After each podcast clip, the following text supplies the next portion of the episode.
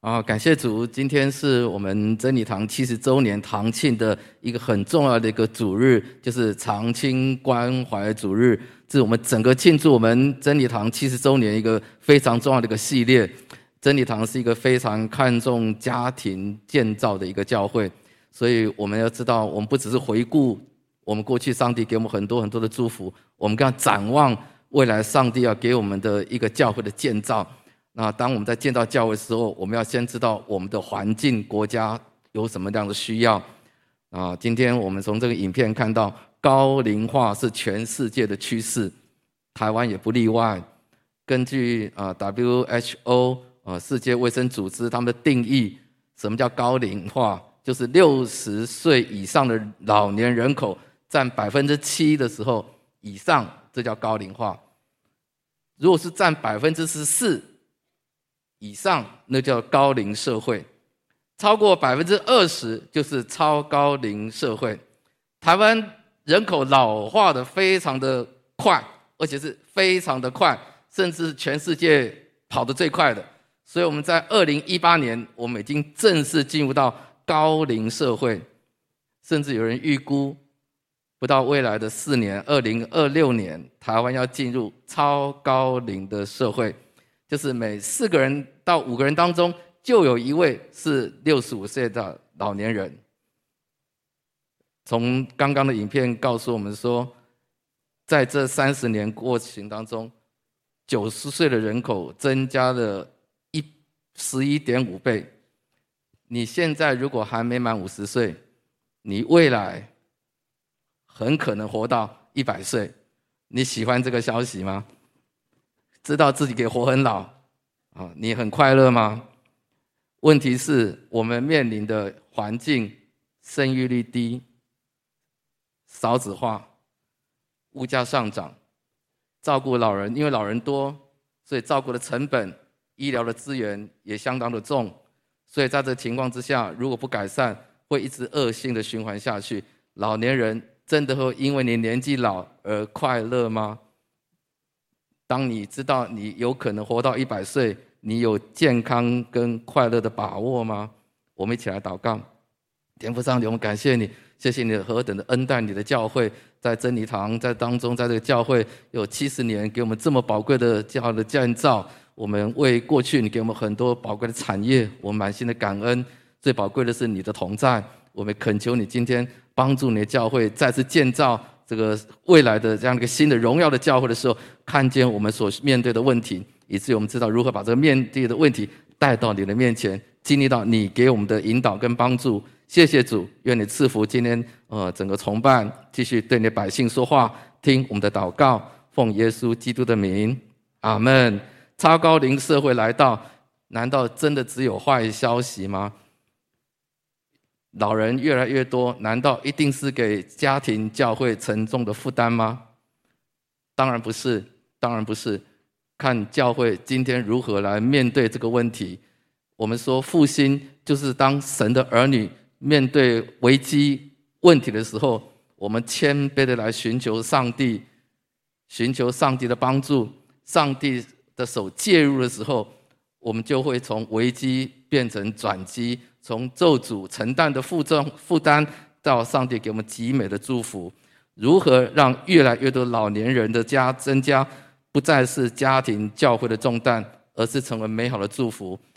教会必须要预备好，教会必须要预备好，而且要赶紧的预备，因为这正是上帝要他的教会经历，要抓住复兴的一个绝佳的机会。感谢主啊！真理堂这么多年来。呃，基督化家庭是我们建造教会的意向。那我们越来越明白上帝的家庭心意，就发现到我们家庭的侍奉，不只是要教导弟兄姊妹如何经营婚姻、经营亲子关系，我们更看到老人服侍老人的重要性。真理堂长者事工从很早年的时候，我们有些长辈啊，他们聚在一起就成立了长诚信团契。后来跟着整个时间的发展，我们慢慢的。老人家增加了，我们就扩大，就慢慢成为一个长青的团契。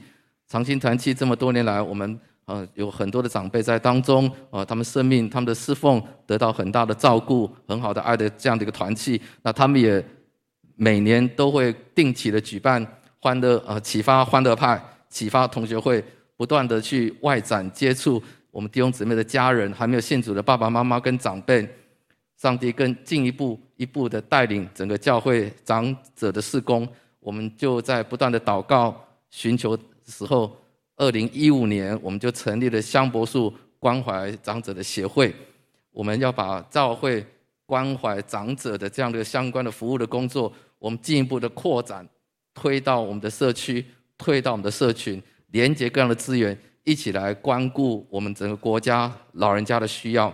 所以真理堂整个长者的事工的意向就越来越清楚。有人说，一个人的年黄人的这个年轻最宝贵的岁月叫做黄金时期，是不是？黄金岁月要把握好黄金岁月，通常都是年轻人。但是年长者呢，他们怎么描述呢？已经退休的，他们就老人家被称为什么？就称为白金年纪。意思是说，黄金很好，可是白金更显为宝贵。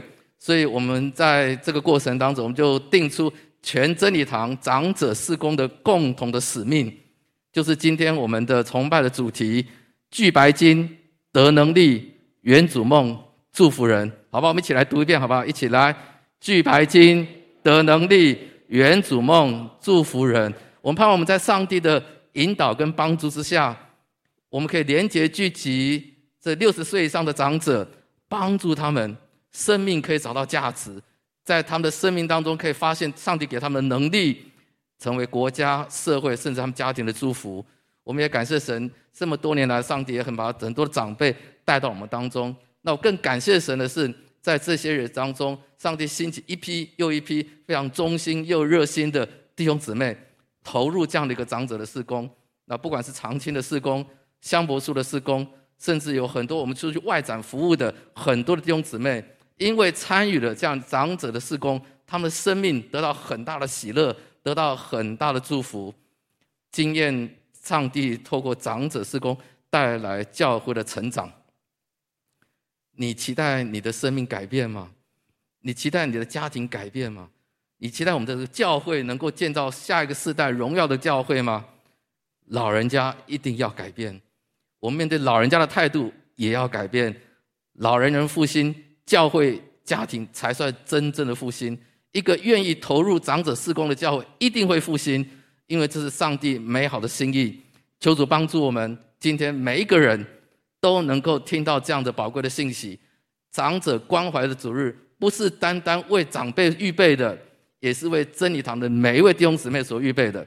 下面我们要来看两位姊妹，他们分享他们在长青这个香柏树的这样的事工当中，带给他们生命的祝福跟改变的故事。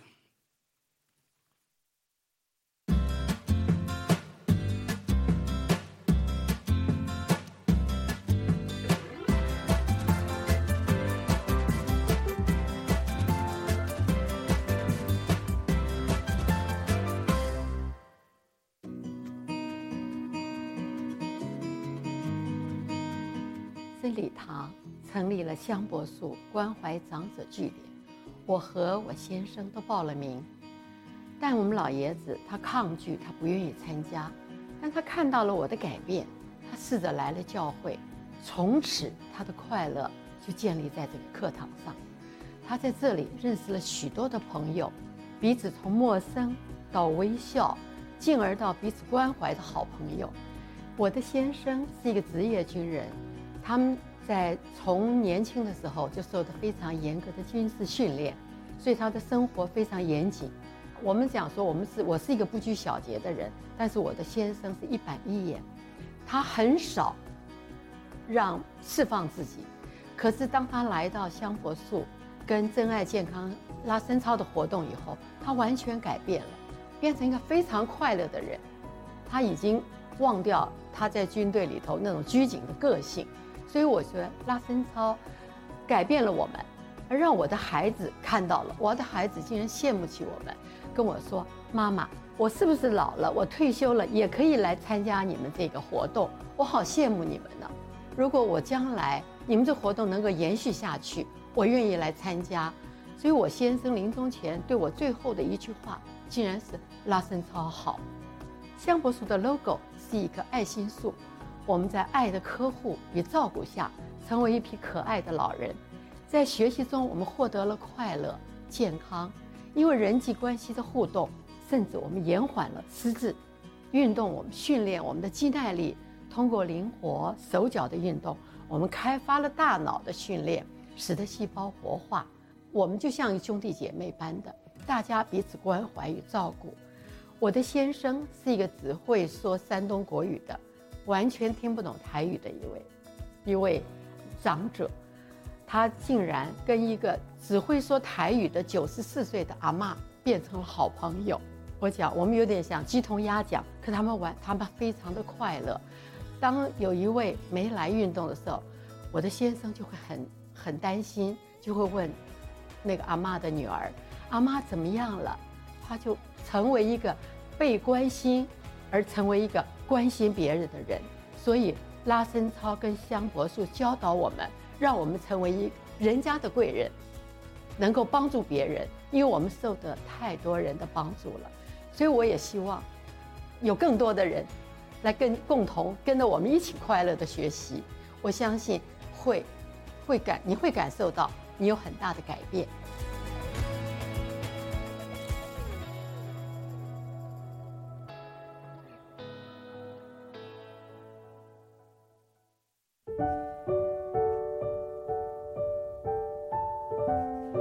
那我是二零一零年退休的，快退休的时候，我很担心自己退休后的日子会很无聊。那在退休之前，我就跟呃遗书说，呃，就是一我就是说我要当志工啦。那遗书就说没问题。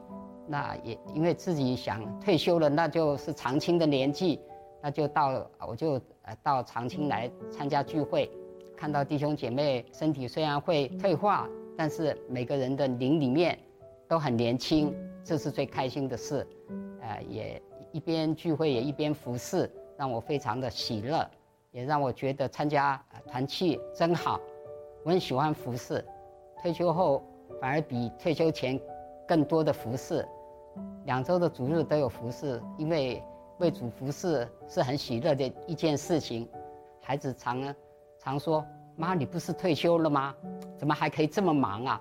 你很难约。那也因着团契，牧者常常呃教导我们要用主权奉献的祷告，用主祷文来祷告，也要常常用爱之语与家人、周遭的人互动。当我这样做的时候，我跟孩子的关系也越来越好。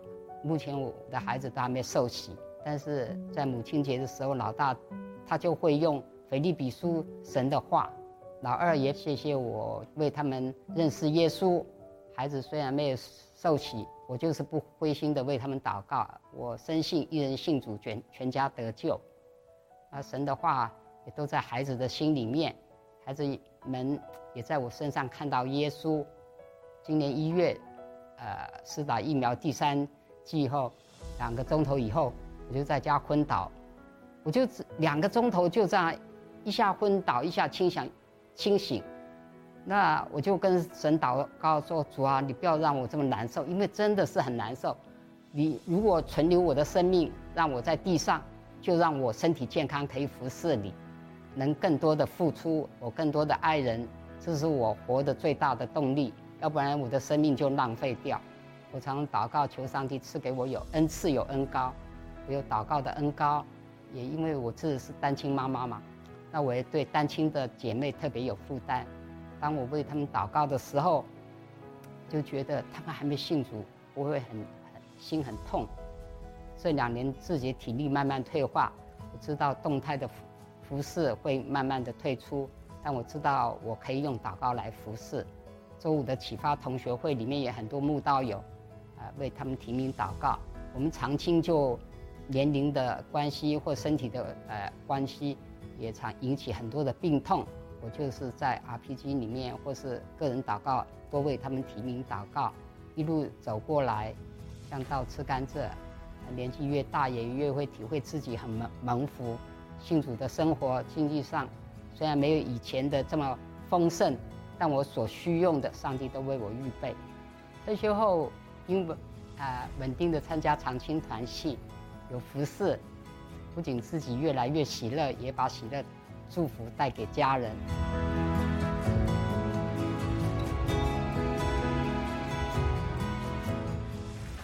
感谢主，我们刚刚听到啊、唐诗宝莲跟啊、呃、新华姐妹他们的分享，其实他们只是我们长青呃跟香柏树施工众多老人中的其中两位而已，还有好多好多的长者，他们其实有很多美好的见证跟故事。那在他们身上，我们看到老年人绝对不是教会或家庭的沉重负担，当神的儿女。把我们自己跟我们老人家带到神的面前的时候，让他们遇见爱，让他们里面遇见耶稣的时候，他们生命是会改变的。他们生命是会真的是，虽然肉体可能是一天一天的衰败，但是他们一天的内心却一天心似一天，因为他们什么？他们心中有爱。所以你看看宝莲姐，她来到香柏树之后，她本来是很本来就是一个比较开。就是很比较容易，呃，这个性比较开朗的人，可是他来到这个地方，他更快乐。他拿到他学会健康，他学会怎么样子这样子的一个去分享的时候，就感染了他原本个性很拘谨的他的先生，让他的先生开始也改变了，开始也改变了。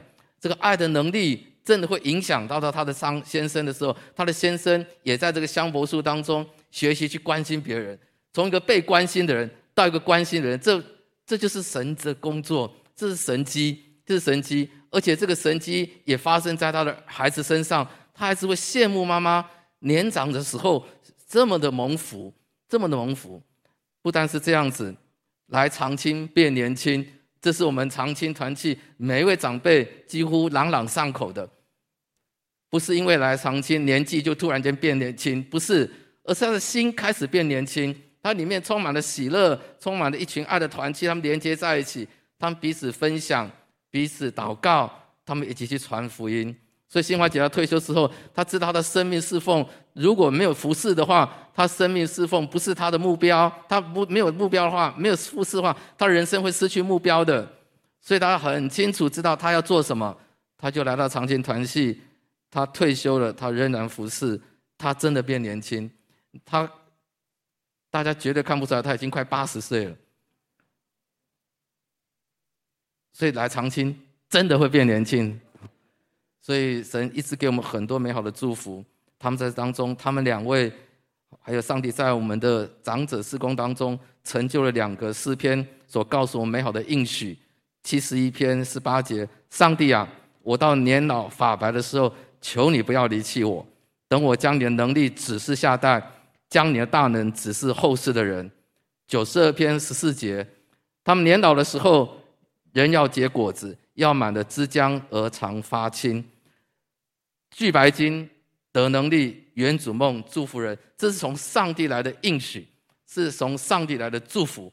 当神的儿女按着神的话语来服侍看待我们的老年人的时候，我们的老人家他们的生命侍奉就会活得非常的精彩。会成为美好的见证。面对即将来临的高超高龄的社会，台湾会有越来越多的老人家，教会一定要更加积极，预备好长者的施工。但在投入长者施工之前，我们是还要清楚知道，到底上帝对老年人的心意到底是什么？你一定要知道上帝的真正的心意，你清楚的看见，拥有了清楚的意向。你才会勇敢，并且持续全力以赴去做。我们在面对老人家的施工的时候，或许你会觉得这跟你有什么关系？甚至很多时候你会觉得老人家很麻烦。其实我们必须要承认，我们大部分的人，包括教会，都不是那么的看重长者的事工。普遍的原因，一般人的想法是对老人家觉得他们都是唠里唠叨的，他们常常重复在讲一样的事情。而且呢，每次都讲一样的事情，你听都听烦了，甚至你都可以背了。最可辛苦的是，有些老人家，因为他们的人生过程非常的受苦，里面很多的冤屈，甚至很多的不公平的事情，所以呢，他们就生命很苦，他们苦就累积在里面，没有好好的处理的时候，他们苦了就会发出怨言，这就什么，就会伤害别人。所以为什么很多老人家都都是在诉苦，都在诉苦，而且讲的苦都一样啊？所以年轻人、其他人就不想再靠近他。第二个就是，我们很多时候我们在做长者事工的时候，我们觉得投资报酬率好像要不太高啊，他都已经年老了啊，再做多也差不多，也就是这样子。教会有那么多的事工，有那么多的需要，那我们真的要花人力在长者的事工上面吗？这样多了会不会到时候影响到其他事工的发展？那干脆就算了，把这个长者的事工的优先次序就排到后面去。这个世界往往让我们看到是老人家造成的麻烦跟负担，甚至很多时候想到老人家的坏处，但是教会不要忘记上帝对老人家的心意是什么，上帝对老人家的祝福是什么。我们今天要跟大家分享，上帝对老人家有一个很重要的两个心意，这是我们要做长者事工之前，我们必须要有清清清楚的信念跟清楚的意向。第一就是上帝看重老人，上帝看重老人。利未记十九章三十二节，在白发人的面前，你要站起来，要站起来哦。做什么？你要尊敬他，要尊荣他，要敬畏你的上帝。箴言二十三章二十二节，你要听从生你的父亲，你母亲老了也不可藐视他。圣经清清楚楚、明明白白的告诉我们，上帝看重老年人，他不只看重老年人，他要我们这些年轻人要站起来尊重老年人。不管别人对老人家的看法是什么，你一定要知道上帝的看法是什么。上帝为什么那么看重老年人？因为在整个上帝的创造次序里面，他把权柄给了老人家，打给老年人。他要我们在为什么要看重老年人呢？就是要我们学习上顺服老人家，好叫我们可以顺服设立这个权柄次序的上帝。我们在地上，我们要顺服，我们的生命才不会悖逆，我们才会活在上帝的祝福里面。我们要顺服上帝的话，很具体的，第一个就是顺服我们的长辈。所以在十诫里面的第五诫出现人与人之间的一个关系的第一条诫命，就是你要孝敬你的父母。孝敬你的父母，为什么你要孝敬你的父母？不是以以只是他是你的父母而已，而是这是上帝的命令。上帝要你透过孝敬父母，学习敬畏上帝，学习敬爱上帝。不单是如此，当你敬畏上帝。顺服上帝的话，按着主的话去孝顺你的父母的时候，圣经新约保罗更应许说，当你这样做的时候，你在世上会蒙福，而且会使你长寿。蒙福长寿还不是时间长短的问题，而是你生命品质的问题。当你跟你的长辈关系不再是看他就麻烦，不再是看他就是觉得嫌他啰嗦的时候，你跟他有和谐的关系的时候，你的生命会得到很大的祝福。你也一定会从长者的智慧跟他的经验当中得到很多的帮助。我们有常常听到有人讲说：“不听老人言，吃亏在眼前。”很多教训都是这样子，但是为什么会不听呢？基本上不听是因为他不敬重他，他不把它当做一回事，甚至他可能藐视他，觉得你老人家都已经老了，你怎么会懂得比我多？你讲的都是过去的事，基本上。根本的原因是因为我们没有从心里面顺服上帝的话去尊重他，所以你就不会去听。但如果你学习听、学习顺服，你一定会蒙福。不一定是说长辈讲的对或不对，的确有些长辈讲的话你不一定要听，他们讲的话不一定都对。但是你要有个顺服的心，你里面有个顺服的心，你尊重上帝所尊重的，你自然就会活在上帝的祝福里面。天国的文化是爱跟尊重。每个人都需要被尊重，每个人都需要被爱。当我们学习看重上帝所看重的老人家的时候，我们就是活在天国的里面。特别是老人家，你知道老人家其实也很容易受伤的，你知道吗？我就想到有一次我我的孙子跟我他不理我，我就好难过，玻璃是掉了满地的这个玻璃的。你要知道老人家哦，经不起的。其实不要说老人家，每一个人都经不起，不是吗？有人对你好一点就很开心，有人对你稍微忘记你或者对你不不好，你心里就啊就破碎了。所以在天国里面，我们要学习，我们学习透过尊重老人家，其实要学习尊重彼此。所以今天的信息绝对不是给老人家而已。我们透过学习看重上帝所看重的长辈，学习彼此看重，学习彼此尊重，学习彼此接纳。服侍老人家是非常重要一件事情。当这个世代二代老人的时候，他们没有按照神的心意而遵行的时候，其实这个世代难怪会造成很多的伤害，很多的破碎。但神的儿女，我们要学习用上帝的眼光来看老人家，让我们可以蒙福，可以长寿。我们蒙福长寿，我们一定会带来复兴，带来改变。第二个就是上帝不只是啊、呃，他看重老人家，要我们透过尊重老人家学习顺服之外，上帝也要使用老人家。我们要知道末后世代，上帝真正对老人家的心意是在《使徒行传》第二章十七到十八节。上帝说，在末后的日子，我要将我的灵浇灌凡有血气的，你们的儿女要说预言。少年要见异象，老年人要做异梦。在那些日子，我要将我的灵浇灌我的仆人和使女，他们就都要说预言。上帝在末世代，他要将他的灵浇灌在老年人、少年人，还有上帝的仆人、使女上。但是我们常常忘记上帝的灵浇灌在老人家身上，我们常常忽略了神的灵要造访我们的老人家。他这一段的目的。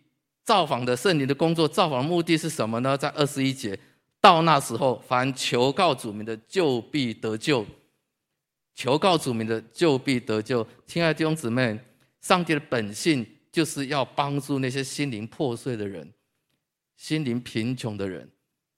所以，当我的孙子没有理我的时候，我满地玻璃心掉的时候，上帝的心就安慰我说：“我的孙子不会一直这样对我的啊。”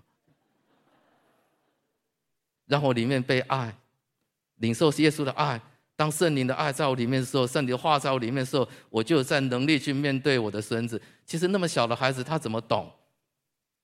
但是我们有神的爱的时候，我们就不害怕被他们拒绝。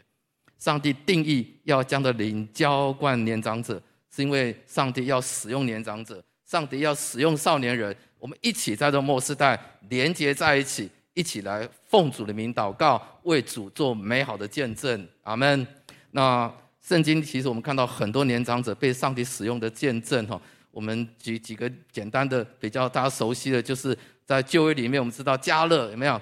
我们说迦勒的信心，迦勒他那时候他年轻的时候就跟约书亚一起去打仗。那当时他八十五岁的时候，他看到将来应许之地那山的时候，他说：“求主把那地给我。”他还要攻上去。八十五岁的老人。他的心里面的强壮，他里面的信心依然像四十岁一样那样子的坚定，因为神的灵在他的身上。摩西，我们都知道他是埃及的王子。当他知道他真实的身份的时候，他想要去解决他的百姓脱离这个埃及的这个这个逼迫的时候，他在年轻的时候就出手打死了一个埃及人。但是他并没有成就上帝的工作，上帝反而是到他八十岁的时候，预备他，呼召他，带领以色列百姓离开埃及为牛之地。圣经里面还有两位长辈是比较被忽略的，但是我觉得这两个长辈是非常值得我们去注意的，就是在路加福音里面的先知，这一个是西面，一个是亚拿，一个是男先知。一个是女先知，一个是老弟兄，一个是老姊妹，他们都年纪都八十岁以上的，他依然在圣殿中侍奉上帝。当他们在圣殿中侍奉上帝的时候，祷告圣殿的时候，你知道他们是第一个认出小婴孩耶稣，那个婴孩耶稣就是那个弥赛亚，他们就发出了预言。弟兄姊妹，你要知道，上帝要将他的灵浇灌在老人身上，老人家是会被圣灵充满的。我们今天不只要看重老人家，我们老人家要起来看重我们自己，因为神的灵会在我们的身上。当老人家被上帝的爱、被上帝能力充满的时候，他们起来祷告的时候，他们起来服侍的时候，这个全世界的人都会跌破眼镜。他们发现到说，原来老人家不再是我们的负担，老人家不再是我们的压力，老人家是成为我们的祝福。求主帮助我们，今天教会我们要看见神漠视他的心意。第一个，他看重老人家；第二个，他要使用老人家。这是我们在做长者事工的时候，我们必须要有共同的意向跟看见。当我们这样看见的时候，我们才能够抗拒世界的潮流，尊重长辈，帮助我们的年轻人尊重长辈，也帮助我们的老年人去爱护我们的年轻人，两代之间融合在一起。最近我们常有一个说法叫做“青银共融”，青银共融，两代合一。其实这不是世界上的期待，这更是上帝在末世代给我们极大的应许。当我们成为一个青银共融的一个爱的团契，整个大家庭的时候，我们一定会吸引大批人来寻求主，一定会吸引大批人来归向主。这是第一个我带跟大家分享的。我们一定要知道上帝末世代对老人家的心意。第二个就是，那到底我们要用什么样子想法去服侍我们的老人家？我们怎么样才可以真正的服侍老人家？那我要跟大家分享几个很重要的一个部分步骤。第一个，既然老人家的施工这么重要，我们一定要超前部署。超前部署是怎么部署法呢？先从你自己开始。使徒行传第二章这个预言不是只有给老人家，只是我们常常忘记老人家。可是你知道这个预言也给少年人，意思是说，你少年人的时候，你是个黄金时期，你要好好预备你自己。有一天你年老的时候，你要成为黄金的白金的年龄，你仍然要勇敢的为主站立，做美好的见证。所以你要先先从自己每天被圣灵充满来祷告。趁你年轻的时候，你就要常常把主放在你的里面，常常倚靠他，常常寻求他，常常来到他的面前。满足的喜乐不是只有老人需要，我们现在每一个人都需要。你每一天你都要靠着圣灵来。引导你、帮助你、保护你，让耶稣常常在你里面。你要先让耶稣来服侍你，你才能够成为服侍老人家的人。